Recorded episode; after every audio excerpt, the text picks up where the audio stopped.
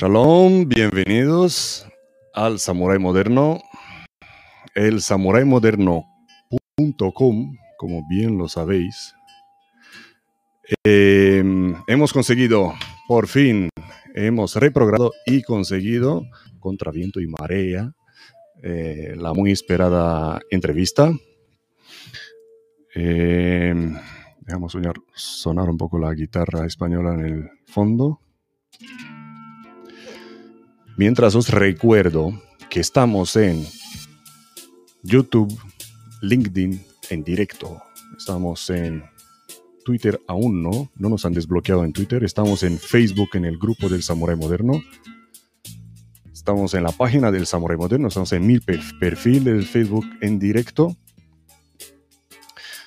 Para los que estáis en el grupo de Telegram, Telegram, el Samurai Moderno, sabéis ya todos estos enlaces donde podéis visionar esta entrevista en directo. Así que buscar el grupo en Telegram y unirse. Es un, es un canal, no es un grupo, ¿vale? Eso es lo bueno de Telegram, que los canales de difusión, vamos a bajarle, en los canales de difusión los miembros no ven a los demás miembros, ¿vale? Por la privacidad de elegido al Telegram. Em, ¿Qué más? ¿Qué más? Eh, estamos también, vamos a saludar a los que están escuchando el podcast en directo. Perdona, el podcast no está en directo, sino en grabación. Vamos a poner aquí el chat para saludar a todo el mundo. Em, confirmar, confirmarme que nos estamos viendo, escuchando y hacer preguntas, ¿vale? Los que sabéis quién va a hablar hoy, eh, podéis hacer preguntas porque las vamos a pasar aquí en directo. Vale, Patricia, muchas, muchas gracias. Buenos días desde Guatemala. Va a ser una gran entrevista. Muy bien, muy bien. Vale. Ok, vamos allá. Vamos a empezar. La invitada de hoy, porque es una invitada, es Liliana Corniat. Liliana ha sido oficial de inteligencia durante 34 años, siendo los últimos como directora de terrorismo y delitos complejos, especialista en crimen organizado transnacional, directora del área internacional de IDES, si lo he pronunciado bien, investigando redes criminales entre América Latina y Europa. Es miembro del Foro Internacional de la Mujer, que vamos a hablar un poquito de ello, y vocal vicepresidente de AINCSE y FIPSEM en Argentina. Señoras y señores, tambores, por fin vamos a traer aquí enfrente a Liliana Liliana, bienvenida. Shalom. Shalom, Liliana, ¿cómo estás? Bien, muy bien. Muchas gracias por, esta invitación. muchas gracias a Luis Martínez Gavilán que nos, contactó de alguna Sí, sí, gracias, gracias Luis Martínez Gavilán por la, por la conexión, por la recomendación. Qué buena recomendación. Em, ¿De dónde nos hablas? Les hablo desde Argentina desde Argentina. Otro invitado desde Argentina, desde el otro lado del charco, ¿no? ¿Cómo está el tiempo por ahí? ¿Cómo estáis pasando esto, lo de la pandemia, las restricciones ahí? Eh, bueno, estamos eh, atravesando un, periodo bastante complejo de Argentina, como, fue bien difundido a nivel mm. internacional, tuvo una de las de las restricciones, de las cuarentenas más largas eh, mm. y, más acatadas por la población en la pandemia. Y, estamos, eh, bueno, sufriendo las consecuencias de esto, ¿no? De eh, un, parate económico, mm. un, impacto, un fuerte impacto sobre la economía y también un fuerte impacto social, ¿no? Esto también se ve en otros lugares del mundo, no es privativo de la Argentina. Eh, esto ha, ha generado un, un clivaje a nivel mundial. Sí. Siempre, digo que en el siglo XX ha habido dos clivajes importantes. El, primero fueron las Torres Gemelas, los atentados las torres, que generaron un cambio geopolítico y estratégico importante. Y esto también, porque tiene consecuencias que van mucho más allá de lo sanitario. Sí, sí, las medidas que se van a tomar ahora van a ser mm, para larga. Igual que las medidas en las medidas en contraterrorismo que se tomaron en aquel entonces, después de. Exactamente. Sí.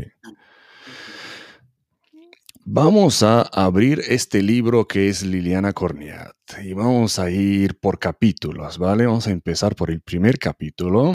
Bueno, ah, por el primer capítulo, lo que nos interesa a nosotros. no vamos a ir tan lejos. Eh, Liliana, ¿cuándo empezó todo? ¿Cómo entraste en, este mundillo de la inteligencia? Uf, eh, si te dijera que el origen, origen, debe mm. ser 59 años cuando nací. Entonces hemos ido, boom, a la, génesis. Ya, ya tenía una, eh, preferencia, ¿no? Eh, ¿Cómo fue? tiene que ver con, creo que con dos momentos. Uno, uno fue la formación familiar, nada, que tenga que ver con influencia como tal. Mi padre era médico, pero era mm muy eh, interesada por, el tema de la diplomacia, por las relaciones internacionales, por la investigación, la mm. defensa, la seguridad, y todo eso me fue siendo transmitido eh, desde que era chica, desde que era muy chica. Yo leía los diarios así, 8, 9 años, y le contaba las noticias, me acuerdo. ¿Y no quería que seas doctora? Yo quería ser médica originalmente, pero no. Mm. Eh, eh, hubo, hubo una, una notable preferencia eh, por, por, este mundo de, de, la seguridad, de la mm. originalmente. Y bueno, eh, y, el, y, en segundo lugar, un segundo momento fue el de la formación, el de elegir qué carrera académicamente hablando quería seguir. Y bueno, yo me formé en relaciones internacionales y después en geopolítica. Mm. Y, bueno, eh, dentro del, área enorme que constituyen las relaciones internacionales, siempre tuve una preferencia marcada por todos los temas de seguridad, de inteligencia y de, y de defensa. Hmm. Y, cómo te has decidido?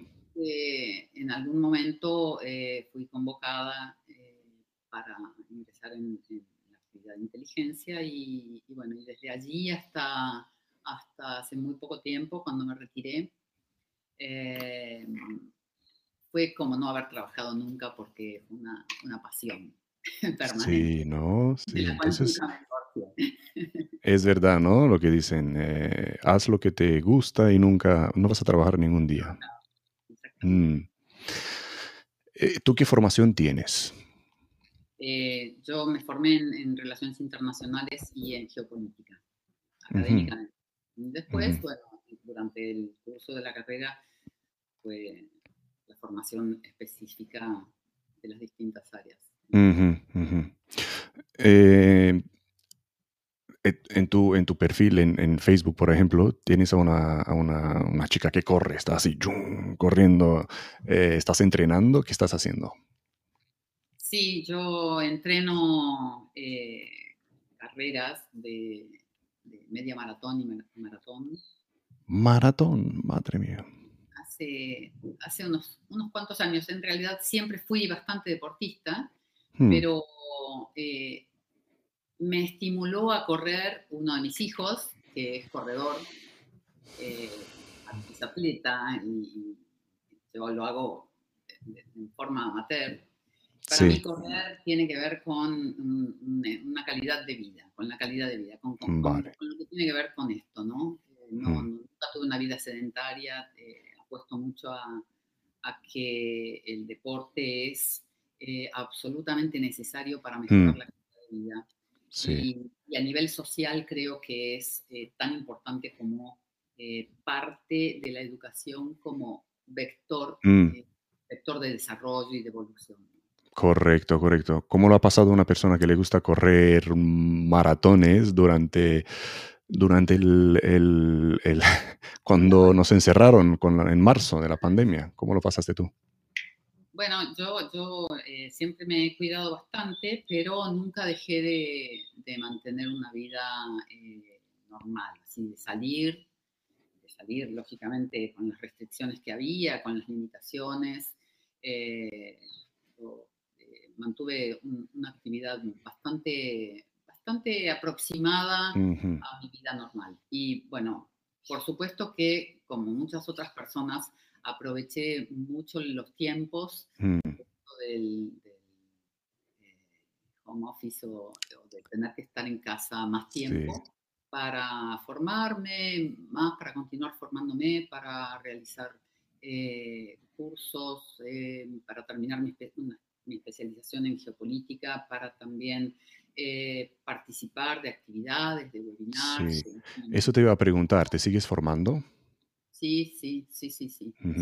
Creo que, creo que eh, la formación es un, es un proceso permanente. Si uno tiene la posibilidad, y creo que la pandemia, si hay algo que favoreció, fue justamente la posibilidad de democratizar más el acceso a la, a la información y a la formación, porque creo que nunca en la vida nadie participó de, tantos, eh, de tantas conferencias mm. gratuitas como la gente en este proceso de pandemia. Eh, yo nunca vi eh, por, internet, por redes sociales, tanta oferta de, eventos, que no necesariamente cursos ni procesos de formación formales, que, siguen siendo, que siguen teniendo un costo, mm. pero sí de todas aquellas actividades, seminarios que, que informan y que permiten eh, que la gente acceda a través de su ordenador, de su, de su notebook, de su teléfono mismo, a, mm. escuchar a personas que siempre te enseñan. Sí, sí, sí. ¿Has hecho alguna arte marcial? No, eh, solamente entrené un poco en tiempo Krav Maga. claro, claro. Bravo, bravo. defensa y personal. Y no, mi, otro de mis hijos sí es instructor de Jiu-Jitsu y es eh, cinturón negro y, wow. y, vive en Estados Unidos. Wow, wow, wow. ¿Cuántos, eh, ¿Cómo es de grande la familia? Eh, yo tengo cuatro hijos, mm. todos adultos, todos, todos ya independientes mm. desde, un buen tiempo. yo eh, creo que mm, estimulé lo mismo que estimularon en mí, en mis hijos, En, esto de, tener una vida, eh, en, generar ciertas condiciones de autonomía, ¿no? Entonces, eh, ellos viven solos pues, o con sus parejas ya, pero, pero, cada uno está, está lejos en este momento. Todos están vale, vale. Vale, vale, vale. Eh, hablando de tanta formación, ¿qué dificultades encuentras ahora con, comparando con tu juventud en cuanto a la formación? Eh, yo no sé si encuentro dificultades. Creo que, eh, creo que por ejemplo, si, si, fuésemos a hablar del mercado de trabajo, creo que el mercado de trabajo hoy en el mundo presenta dificultades severísimas para, para la gran mayoría de las personas. Eh, mm. aún en, países eh, más desarrollados que, Argentina, eh, tienes un paro importante porque las actividades económicas se han restringido y, los procesos de automatización también coadyuvan a que las personas sean tal vez este, más mm. selectivamente consideradas y eh, contratadas o no. Eh, no sé si el, tema, el tema de la edad pueda ser un, eh, condicionante. No, lo sé, no lo sé. a nivel de formación no encuentro ninguna diferencia. Yo creo que el proceso de formación es un proceso absolutamente volitivo. Uno decide continuar estudiando, decide continuar formándose permanentemente o no, dependiendo de, del interés que uno tenga de evolucionar, de, claro. no, e, no, eres de las personas que cuando se retira, se retira del todo. O sea, no eres de una, una que se retira. No, no, no, no, en mi caso. Mm, eso, qué bueno. Y, una persona tan activa como tú, ¿cómo te ha afectado eso en, la vida privada? ¿Cómo compaginabas?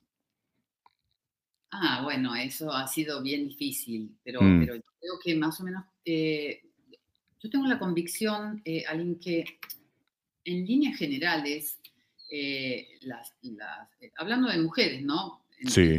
porque, porque, yo soy mujer, pero en, en líneas generales, las mujeres enfrentan desafíos más o menos parecidos en todo el mundo. Algunas, algunos, eh, algunos condicionantes, algunos marcos jurídicos o algunos condicionantes religiosos potencian mucho más esos desafíos, esas, esas limitaciones, esas mm.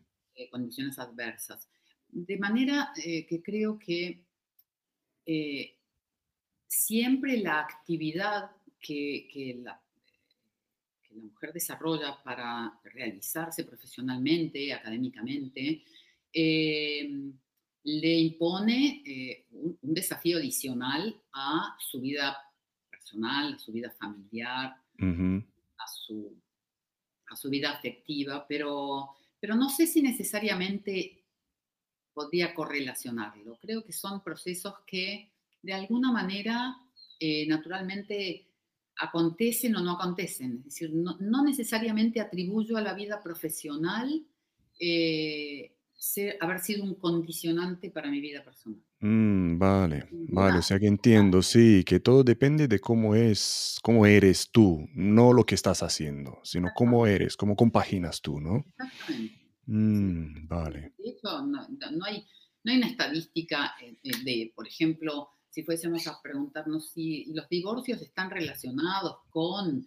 la actividad laboral de la mujer, yo no sé si hay una correlación, por ejemplo, ¿entiendes? en, cómo el trabajo incide en la vida laboral, en la vida familiar.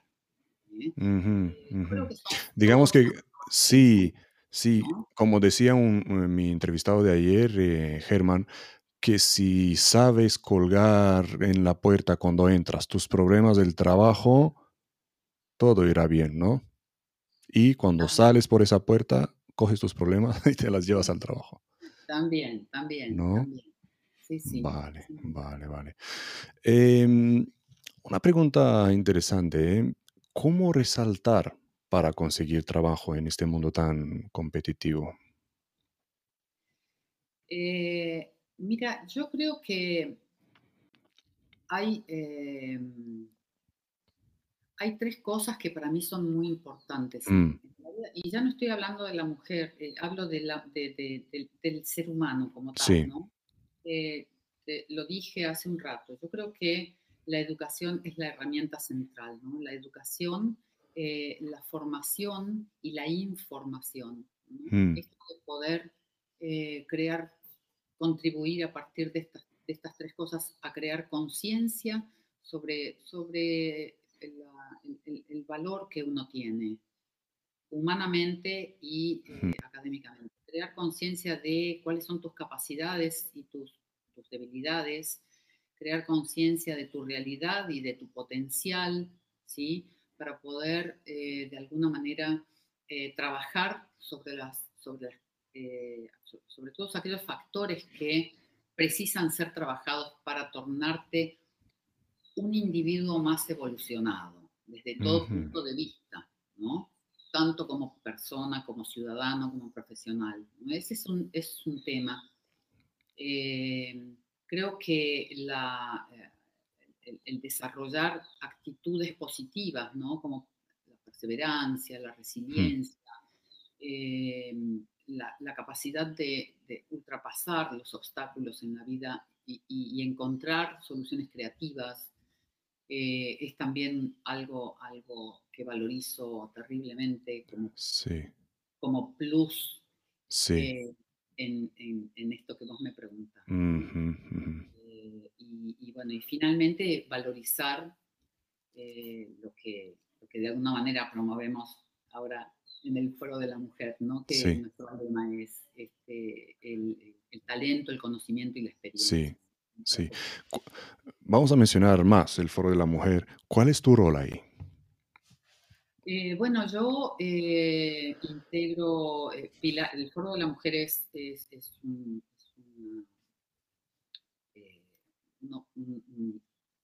proyecto gigante, idealizado por, Luis María Martínez Gavilán y Luis Martínez Gavilán mm. hace unos años, que nace ah, vinculado a la Feria Internacional de, Galicia, Expo, mm. y y cuya presidente es eh, Pilar Rangel.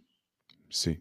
Yo soy eh, parte del staff eh, con Pilar, con este, Elisa González, con Nieves Beitía y estoy en el área administrativa como subsecretaria o vicesecretaria. y también estoy en el área de comunicación con Milagros Céspedes. Con Milagros. redes sociales. Hmm. Eh, falta, ¿no? Falta poco para el Foro de la Mujer, si no me equivoco, es, ¿está para el año que viene? Ya somos una asociación, nos hemos constituido como, como asociación y la idea es eh, potenciarlo a nivel internacional. Hasta ahora somos, somos solamente dos representantes de América Latina, Milagros y hmm. yo, pero creo que el foro tiene un potencial enorme de crecimiento y de proyección a países de todos los continentes. Y de hecho, en sí, estamos trabajando. Sí, sí. Eh, sin duda, sin duda, un foro de la mujer está muy, muy bienvenido y además con grandes nombres como ustedes. Em, vamos otra vez em, atrás, eh, hacia algún suceso que te ha enseñado una gran lección de vida. Em, no necesariamente tiene que ser laboral. El, suceso, el suceso creo que, me ha enseñado una gran lección de vida ha sido eh, enfrentarme al desafío de criar cuatro hijos. Yo creo que en la vida de las personas eh, ese es el mayor, el mejor laboratorio de experimentación, mm. de ensayo y error y de aprendizaje. Y es, eh, creo que sí, es, lo que más, es lo que más me, enriqueció y me lapidó humanamente. Wow, wow. Sí, eso, es, Es verdad, es verdad. ahí detrás, ahí detrás tenemos también, a ver si apunto bien, ahí detrás tenemos también a mis dos gemelitos, Dan y David, que también me están dando grandes lecciones de vida. Bueno, tienes un largo camino para recorrer. Sí, sí, sí, sí, estoy empezando. Van a cumplir cinco años. Em, pero, ¿algún error que has cometido y te ha enseñado una lección? Sí, no, muchos, definitivamente. Este, sí, creo que definitivamente también eh, debo haber cometido eh, varios errores eh, profesionales y, personales. Tal vez, este, bueno, quizás algún error haya sido no haber escuchado a tiempo mm. una recomendación que no voy a, a, relatar la anécdota, pero, pero que de alguna forma me enseñó a que, debemos escuchar más, ¿no? que, que, siempre debemos estar atentos más a, escuchar que, a hablar. Que, la mm. única forma, eh, o que la mejor forma de, aprender es escuchar de los que saben, eh, que eh, nos pueden transmitir. ¿Y por qué crees que no has escuchado? ¿Fue por el ego, por el orgullo? Yo creo que, siempre, siempre en la vida estamos trabajando sobre, sobre nuestros egos, mm. sobre, nuestros, sobre nuestras particularidades. Sí, sí, eh, Cuando, cuando creo que creo que vencer los egos, tanto a nivel personal y lo vemos a nivel institucional, inclusive cuando trabajamos con otras mm. Instituciones en, los mismos desafíos, en los mismos en la defensa de los mismos intereses nacionales, los egos institucionales se sobreponen por encima de los intereses nacionales. Esto es un clásico.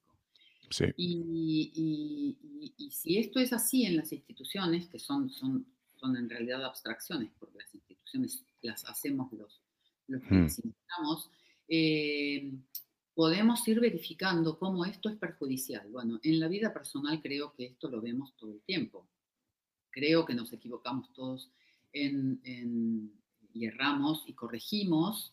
Y lo, y lo, importante es, en definitiva, qué es lo que podemos aprender del error, que es siempre el mejor maestro. Eh, y, y, tú ves, estás cansado de ver eh, historias de gente muy importante en el mundo, en las distintas áreas de, actividad, eh, comenzando por Jack Ma, por ejemplo, y todas sus tentativas de entrar a las grandes universidades de Estados Unidos, sin embargo, hoy es el, principal referente de la, tecnología y de las redes y de la... Sí. Eh, en, en, China. Y bueno, y como él, miles de personas que, se cansaron de errar y, de, y nunca, nunca desistieron, porque ahí mm. vuelve lo que yo decía antes, ¿no? la resiliencia y, y la persistencia, esta, esta, capacidad de superarse, de levantarse, de renovar la autoconfianza. Sí, sí, sí. En algún momento, hablando de autoconfianza, que te sentías derrotada, a lo mejor has dicho, ¿qué hago yo aquí? Sí. Sí, definitivamente. Varias veces me lo pregunté en la vida, pero bueno, em, eh, creo que, que en, lo personal eh, puede haber sido tal vez más, más, eh, más habitual esto, ¿no? más, más recurrente quizás. Mm. porque, bueno, la vida siempre te, coloca en situaciones donde, donde te, te preguntas, ¿no? ¿Qué haces aquí? No todas esas situaciones son conducentes y enseñan. Y, las que no son conducentes y no enseñan, para mí, no, no son demasiado productivas. No, permanezco en lugares que no, que no me, me, generan un, un, feedback y un, y un hmm. impacto. Eh, que humanamente sea, sea productivo. A nivel laboral no, no, nunca me pregunté eso. Porque era lo que has, lo que has elegido. Sí, sin duda, sin mm. duda, Pero bueno, uno va eligiendo en lo personal también, va eligiendo dónde estar, con quién va acompañado en la vida, cómo va conduciendo sus procesos de cambio, cómo va adaptándose a la evolución, ¿no? Sí. Eh, ¿Alguna anécdota que, te haya pasado y que quieras compartir con nosotros? Eh, sí, eh, la, anécdota fue la primera maratón que, corrí en Buenos Aires y que, eh, que durante esas cuatro horas y poquito que, demoró hasta, hasta, concluir, fueron, fueron distintos momentos en los que me fui preguntando cosas esenciales, ¿no? Y esto de llegar a, un momento, a poder constatar en un momento que, el cuerpo hace lo que la mente dicta, ¿no? Esto te cuento esta, esta experiencia porque tiene también mucho que ver con, mi formación en los últimos años en, budismo y, en, y en esto de poder mantener el foco eh, mental y la disciplina y la rigurosidad de, la concentración, eh, de la meditación y de cómo mm. eso es importante para poder eh, enfrentar los desafíos que la vida te coloca.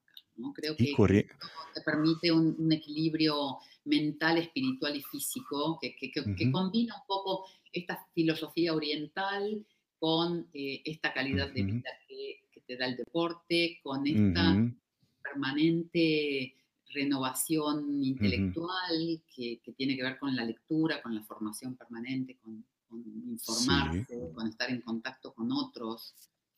Y, corriendo maratones, digamos que entiendo que te ayudaba a, hacer una introspección también. Ahí estás tú corriendo tus cuatro horas, pero estás ahí hablando contigo, ¿no? Estás desconectada de del, mundo exterior, estás ahí tú contigo empujándote y hablando y preguntándote cosas que no tienen nada que ver con la maratón. Exactamente. No, no, no, no, no, no puedes sacar el foco de ahí porque si no desistes porque es una distancia muy, muy extensa, realmente. Em, hemos visto que, entiendo que uno de tus mayores desafíos eh, ha sido, como tú has dicho, ¿no? la familia, eh, crecer, eh, educar tus cuatro hijos. ¿Qué te enorgullece de tu vida profesional?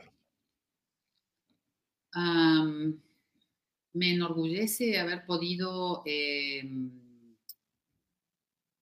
desarrollar eh, todo lo que yo tenía certeza que podía desarrollar eh, desde el punto de vista profesional, de poder haber podido eh, formar parte de grupos de trabajo, de equipos profesionales, de haber estado en una institución que en su momento fue una referencia y que, me permitió también eh, realmente trabajar en un área que creo absolutamente esencial y transversal a, un montón de otras actividades, ¿no? tanto del ámbito público como del ámbito privado. La inteligencia es algo de lo cual eh, ningún eh, órgano académico, social, corporativo, público puede prescindir.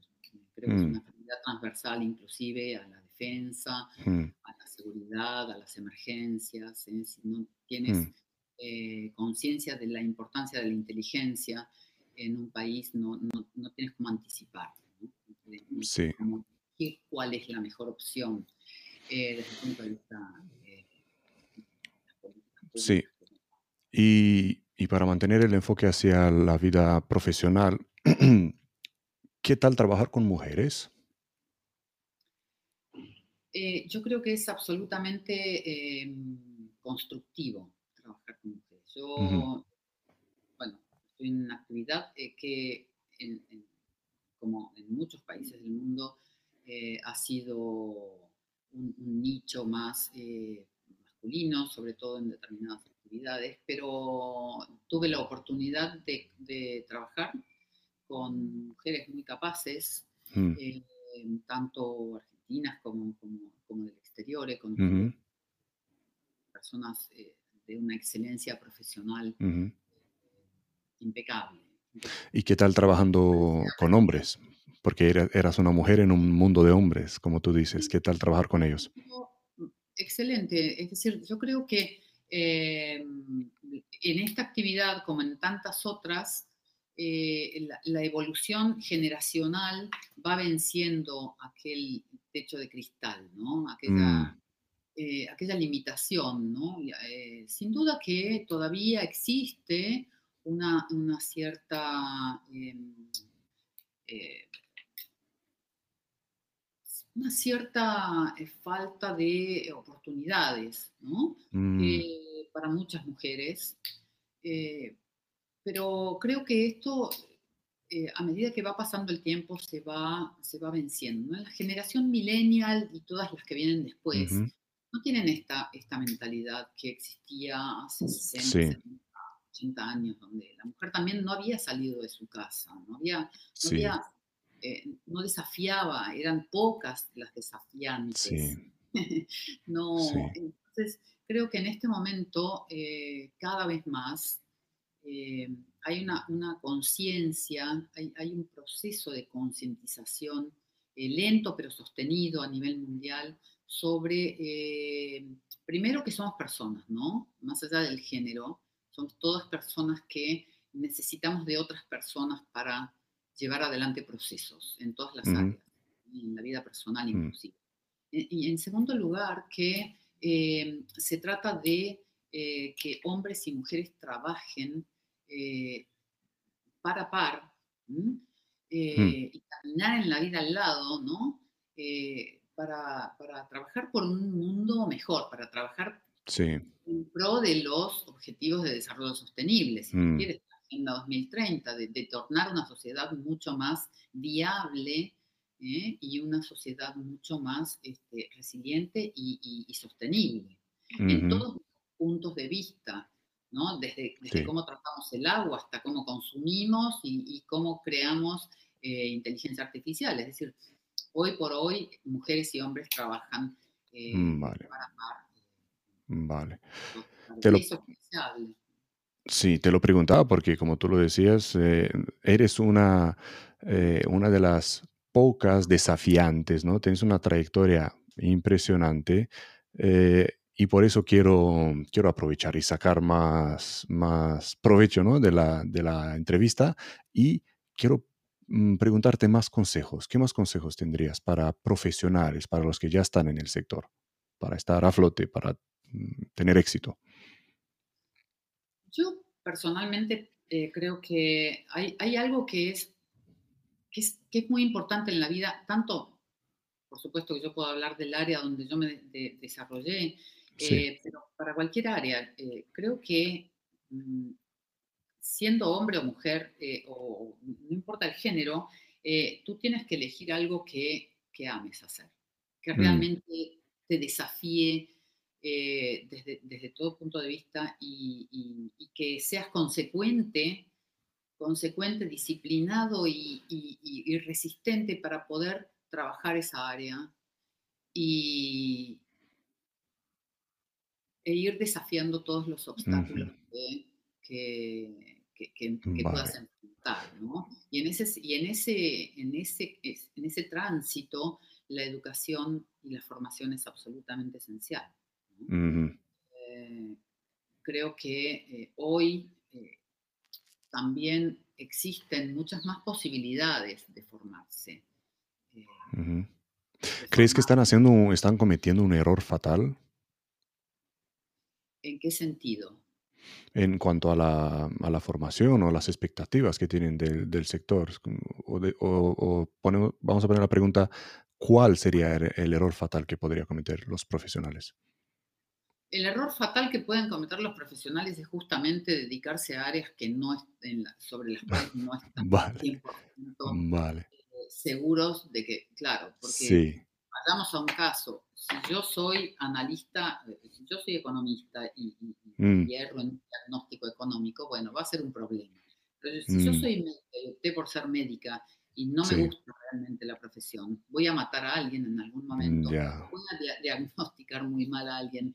Y bueno, y cuando hablamos de inteligencia, también, si yo realmente siempre me dediqué a otra cosa y opté por la inteligencia, porque era un buen trabajo, o porque tenía un buen salario, o porque podía viajar, o porque podía hacer tal cosa, mm. creo que eh, podemos causar un perjuicio enorme.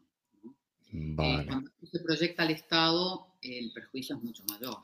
Vale, no tener la vocación, ¿no? Estar ahí por, por suerte, digamos. La vocación y la formación. Mm. La vocación y la formación.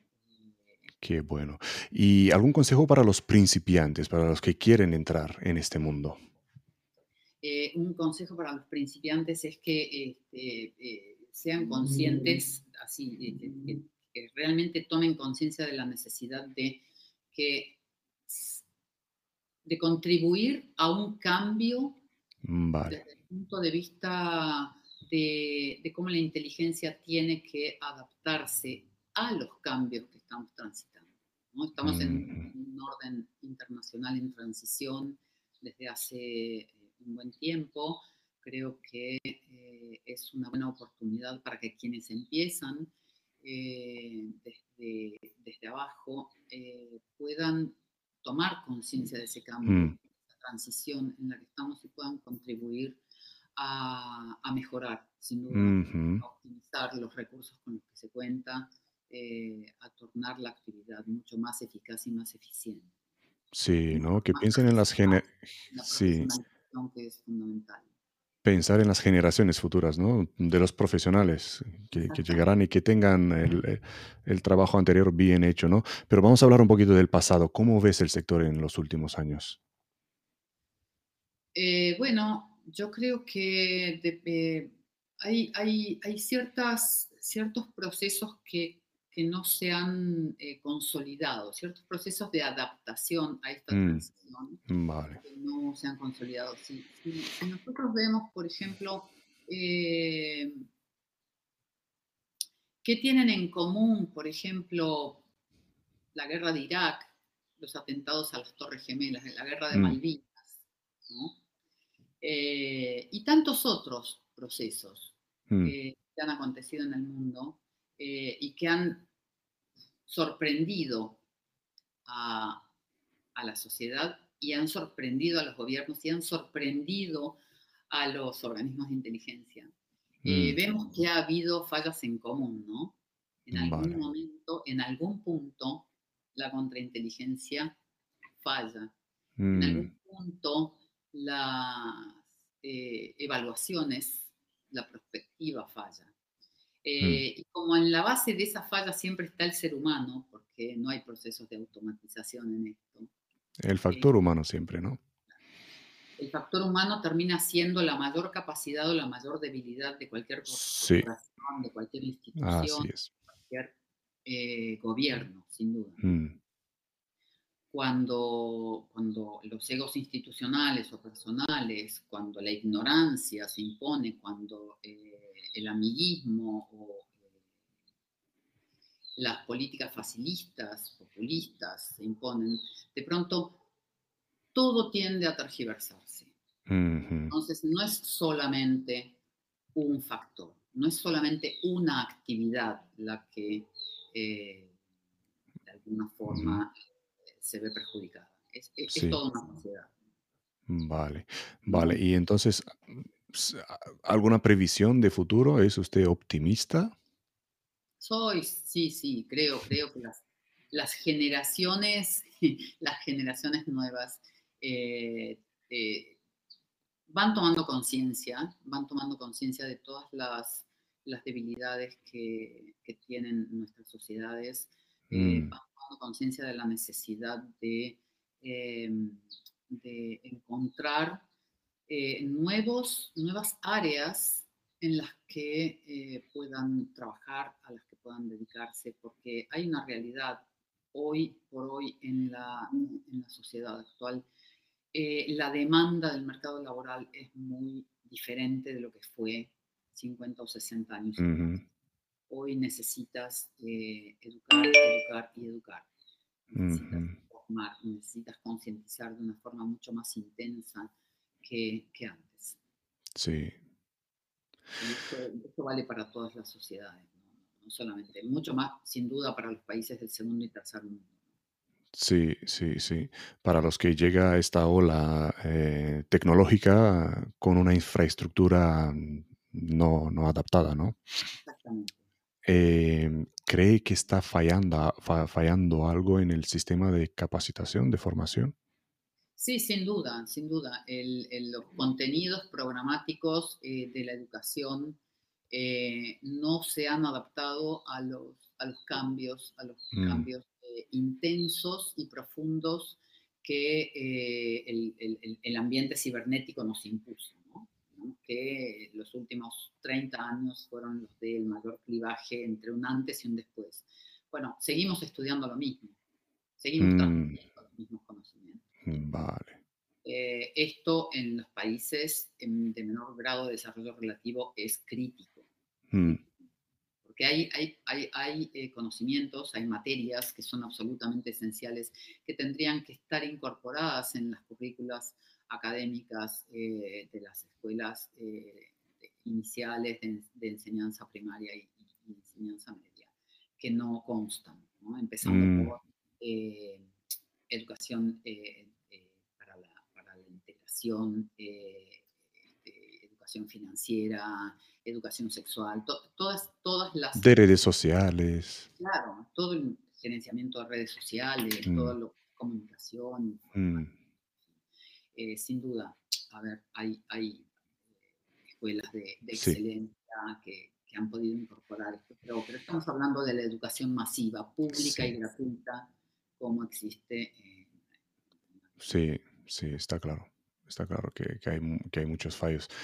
Eh, y ahora pensando en lo que me estaba diciendo del budismo, del, del mundo de la inteligencia que todos tenemos en la cabeza al espía, ¿tiene algún, ¿tiene algún truco? ¿Puede compartir con nosotros algún truco para mantenerse despierta, para, para no perder la atención o para estar puntual, organizado?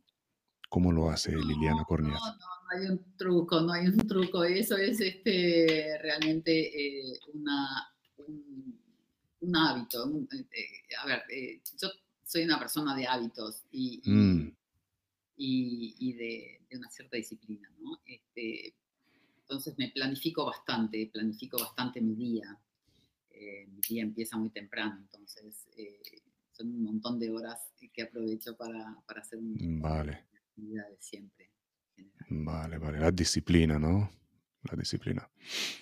Sí, creo que sí. Eh, de alguna forma, eh, esto tiene que ver con, con la forma en que uno ha sido eh, orientado y, educado desde, la infancia. Yo creo que cuando hablamos de, de, disciplina, de valores, creo que es importante hacer que, que haya horarios, que haya límites, ¿sí? que haya mm. eh, espacios y tiempos para todo. Pero yo lo veo, por ejemplo, eh, en los chicos muy chiquitos hoy, eh, que acceden cada vez más rápido a un, teléfono celular y que de alguna forma los desconecta con la creatividad, con la creatividad natural de la infancia, ¿no? tienes todo el tiempo para, para crear, para hacer volar tu imaginación a partir de la lectura, mm. para compartir lo humano, el intercambio, ¿no? Y eso, y eso es la base de lo que después vos consideras que es la interacción, eh, la interdependencia, la mm. interconexión, el contacto eh, con los otros, la inserción en la sociedad para poder crecer y tornarte un adulto más, responsable, más, entero, más íntegro. Eso, eso, qué interesante.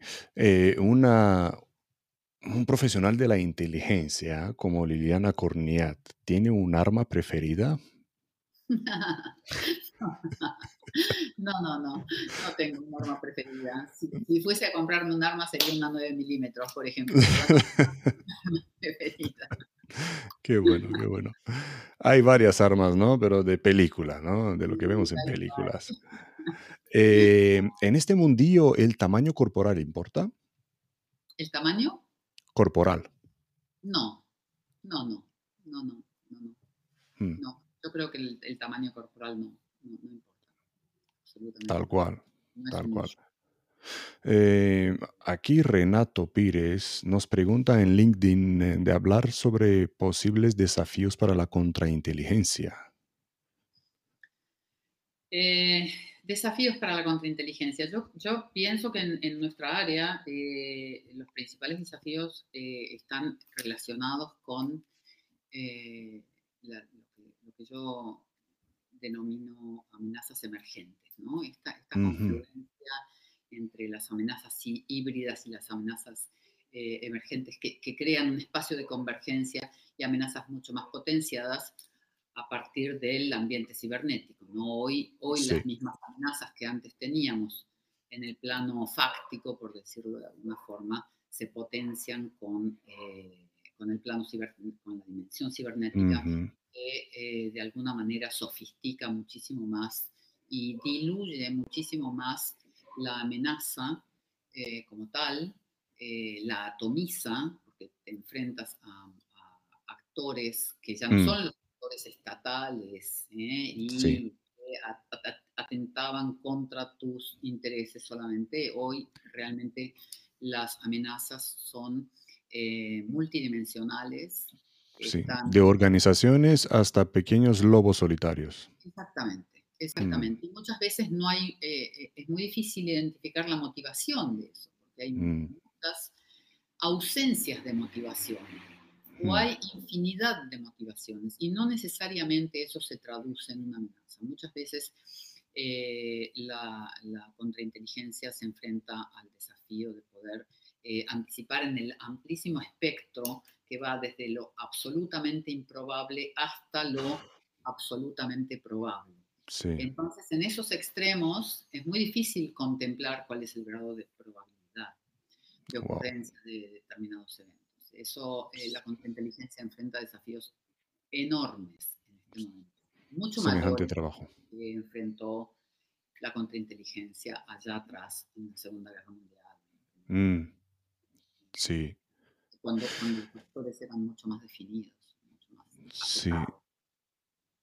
Sí, el, el, el, frente, digamos, ha cambiado de ser un frente físico en una batalla física, ha cambiado a una batalla cibernética, ¿no?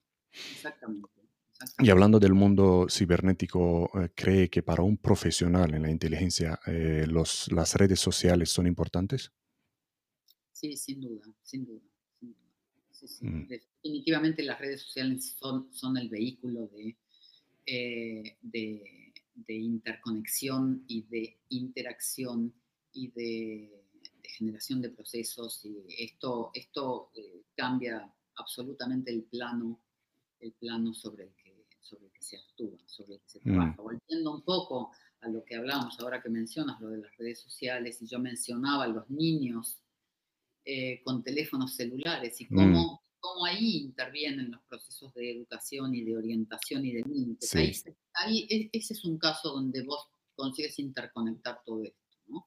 Cómo mm. anticipas que eh, a través del acceso de ese niño en edad temprana a un, a un, a un mundo cibernético que no domina y sobre el cual no tiene la menor noción de cómo puede eh, afectarlo, eh, cómo controlas, cómo limitas, cómo orientas, ¿eh? cómo censuras de mm. alguna forma el acceso, cómo previenes y anticipas que eh, determinados vectores que son una amenaza, eh, desde el punto de vista de acoso, por ejemplo, eh, o de cooptación de jóvenes, organizaciones terroristas, o, y así por delante, ¿cómo, ¿cómo, consigues tú orientar?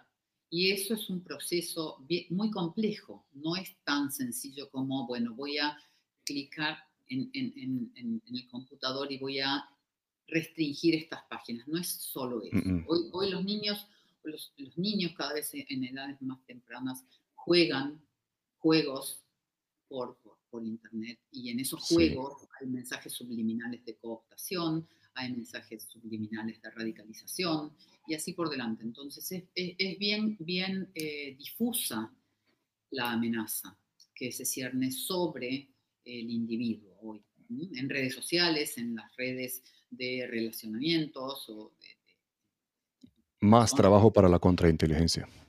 Sí, más trabajo también para la educación, ¿no? Más, un desafío para Bien la Tanto en casa como en las instituciones de, de educación formal. Sí, sí. Qué bueno, así que gente, escuchar el consejo de un oficial de inteligencia, ¿vale? No os escondáis. Tener unas redes sociales para conectar, redes sanas, perfil sano, de uso responsable, porque os ayuda a conectar con más profesionales, ¿verdad? Sin duda. Em, ¿Quién le inspira a Liliana Corniat? ¿Quién me inspira? Me mm. inspiran mujeres, muchas mujeres de éxito, muchos hombres de éxito, me inspiran eh, discursos de, grandes políticos, eh, me inspira el profesionalismo, el talento, la experiencia de personas eh, que, que han sido próximas, muy próximas en mi vida y que me han ayudado incondicionalmente y que me han apoyado incondicionalmente y me inspiran, me inspiran mis hijos, sin duda, con, con, toda su, su evolución. Sí. sí, qué bueno, qué bueno. Su mayor desafío y su mayor inspiración, ¿no? Mis amigos, mis amigos me, inspiran las personas que caminan al lado mío, me inspiran las personas que, que, van, que van por la vida con la convicción de, estar haciendo, de estar contribuyendo a, algo mejor, ¿no? ser solidario. El factor humano, le, inspira el factor humano, ¿no? Ético. Qué bueno. Em, ¿Lee mucho? ¿Qué libros recomienda? Leo mucho, leo, eh, bueno, yo, este, eh, a mí me gusta mucho eh, Sigmund Bauman, ¿no? hablando de sociedades líquidas y de, de, cómo esta sociedad es muy, es muy, este, muy fluida y muy superficial muchas veces. Eh, me gustan los clásicos, yo soy una hobbesiana y creo que desde allá, desde mi formación filosófica y, desde mi formación académica, siempre he apostado a, eh, leer mucho, mucho todo lo que me permite, me permite reflexionar sobre la condición humana. Eh, Harari también me gustó mucho. Y bueno, en fin, eh, soy, soy bastante ecléctica, igual que con la música. Mm, vale, vale. Porque de música, ¿qué, qué música escucha? Todo tipo de música en general. Ajá. Lo mejor de, todo. sí, sí, sí. Yo me levanto con música, la verdad es que la música, la música hace la diferencia en el día. Sí, ¿no? Sí, sí. Y esto lo he visto viajando por América Latina, lo he visto, que la música hace la diferencia. Porque venimos, vengo de, una sociedad que no vive tanto con música, pero aterrizas ahí en el, en el continente nuevo, en el, en el nuevo mundo, y todo es con salsa. Ahí, ahí si suena salsa, da igual si lo que pase mañana. no, es impresionante. Son, sociedades un poco más, más leves, por decirlo de alguna forma. leves, sí. Y antes de terminar, Liliana, ¿dónde te puede encontrar la gente? En LinkedIn, eh, mm. redes sociales en Instagram, en el Foro de la Mujer, en el Foro Internacional de la Mujer. Eh, quiero mencionar nuevamente como algo, como un, proyecto muy importante, eh, convocar eh, a personas que quieran sumarse a este proyecto que, que, nuevamente ¿no? estimula el talento, la, experiencia y, la, el conocimiento como, como, vectores para el progreso, para la creación de una sociedad un poco más más, sana, más saludable, más justa y más eh, evolucionada. Sí, el foro de la mujer, señoras y señores, ahí tendréis a Liliana Corniat. Eh, muchísimas gracias, Liliana, por todos los consejos y por lo poco que hemos conseguido en esta casi una hora de entrevista. Em, es algo, algo nuevo para, para, el canal del Samurai Moderno, hablar con alguien del mundo de la inteligencia y, y que sea una mujer además. Eh, estoy muy agradecido de haber encontrado el tiempo y conseguir hacer, hacer la, la entrevista. Muchísimas gracias otra vez. Los detalles, gracias, los detalles de la mm, de los perfiles mm, de, Liliana estarán en la descripción del vídeo para quien quiere eh, conectar y preguntar más cosas, aprovechar y conectar con Liliana. Em, algún, vamos a mencionar los autores en los comentarios, los libros que hemos, eh, que hemos mencionado aquí en la entrevista para quien esté interesado. Y nada, ya sabéis, em, para cualquier pregunta, tenéis a Liliana Corniat eh, en, en, LinkedIn, más que nada. Muchas gracias, Aline. Muchas gracias a todos. Gracias, gracias. Señoras y señores, para ustedes, Liliana Corniat. Muchísimas gracias. Hasta la próxima.